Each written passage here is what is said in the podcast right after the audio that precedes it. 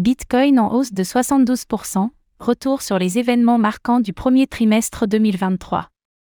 Le premier premier 2023 a été riche en événements au sein de l'écosystème, avec en point d'orgue le cours du Bitcoin qui a enregistré une progression de 72% depuis janvier. Ainsi, nous avons tenté d'établir une liste non exhaustive des actualités qui ont marqué ce début d'année.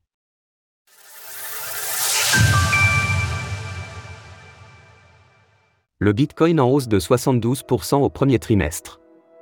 Si l'année 2022 a été catastrophique du point de vue des performances, le premier trimestre vient de se terminer avec une belle hausse du cours Bitcoin, BTC, dont la blockchain a fêté ses 14 ans en ce début d'année.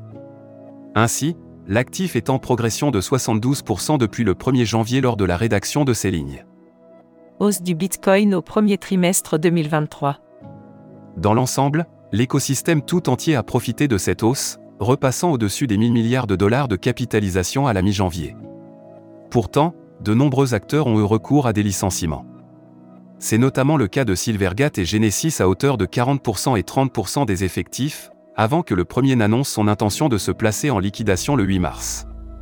Le second se déclara quant à lui en faillite le 20 janvier dernier, avec une dette de 3,4 milliards de dollars envers ses créanciers, dont 765 millions concernant Gemini. Voici d'ailleurs une liste non exhaustive des acteurs ayant annoncé des licenciements depuis ce début d'année, Uobi, 20%, Coinbase, 950 personnes, Crypto.com, 20%, Gemini, 10%, Polygon Lab, 20%.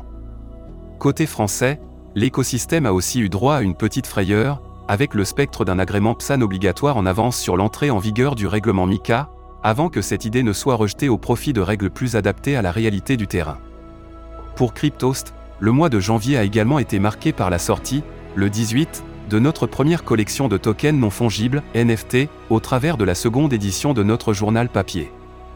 Écoutez cet article et toutes les autres actualités crypto sur Spotify. Un mois de février sous le signe de la régulation américaine. Alors que janvier se terminait avec la Maison-Blanche qui appelait à plus de régulation en réponse au scandale FTX, le message a bien été entendu par les régulateurs américains. En premier lieu, la Security and Exchange Commission, SEC, s'est attaquée au service de stacking de Kraken, marquant le début d'une longue série d'actions en justice. Coinbase et son PDG Brian Armstrong sont alors montés au créneau pour défendre la légitimité des services de stacking, à tel point que courant mars, l'exchange a reçu des menaces d'action en justice de la SEC. De son côté, Paxos s'est vu dans l'obligation d'arrêter l'émission du stablecoin BUSD de Binance, dont les jours semblent maintenant compter. Face à ce climat incertain, PayPal a fait le choix de mettre en pause son projet de stablecoin. Devant le flou réglementaire venu des États-Unis, nous avons interrogé Thibaut Boutrou et Richard Amelot-Horizon de Meria, afin de comprendre s'il y avait un risque de contagion en Europe. Par ailleurs, février a également été marqué par l'intérêt pour les bitcoins ordinales, dont le protocole a été finalisé fin janvier. Ces actifs qui font penser aux NFT dans la philosophie ont fait grand bruit en divisant la communauté bitcoin. Le détenteur du Bored APE 1626 a d'ailleurs fait un geste tout à fait symbolique, en envoyant le NFT estimé à 169 000 dollars sur une adresse de burn afin d'en émettre une copie en tant qu'ordinal sur Bitcoin. De son côté, Yugalab n'a pas reconnu la légitimité de cette nouvelle version du Bored APE.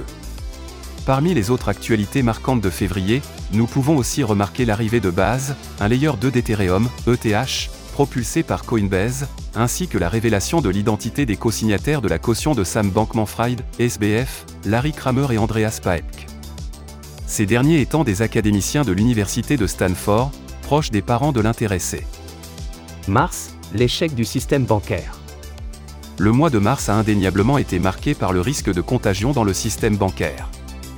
Pour son impact sur les crypto-monnaies, cela s'est traduit par une perte temporaire de l'ancrage au dollar de l'USDC, à cause de l'effondrement de la Silicon Valley Bank, SVB. De nombreuses banques ont alors été touchées dans cette panique généralisée, Signature Bank a également fait défaut, et UBS a racheté le Crédit Suisse. Après avoir testé le support des 20 000 dollars, le Bitcoin est ressorti grand gagnant de cet épisode pour s'échanger aujourd'hui au-dessus de 28 000 dollars. En parallèle, le protocole de finance décentralisée, DeFi, les Finance a subi le plus gros hack de l'année pour environ 197 millions de dollars. Depuis, le hacker a rendu une grande partie des fonds, bien que tout n'ait pas encore été retourné.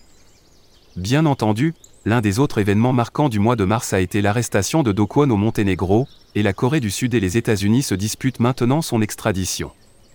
En outre, nous pouvons aussi citer pêle-mêle le airdrop significatif d'Arbitrum, ARB, l'annonce de la mise à jour Chapella sur Ethereum pour le 12 avril prochain, le conflit entre Binance et la Commodity Future Trading Commission, CFTC, ou encore l'intérêt que Circle porte à la France au travers son intention de devenir prestataire de services sur actifs numériques, PSAN.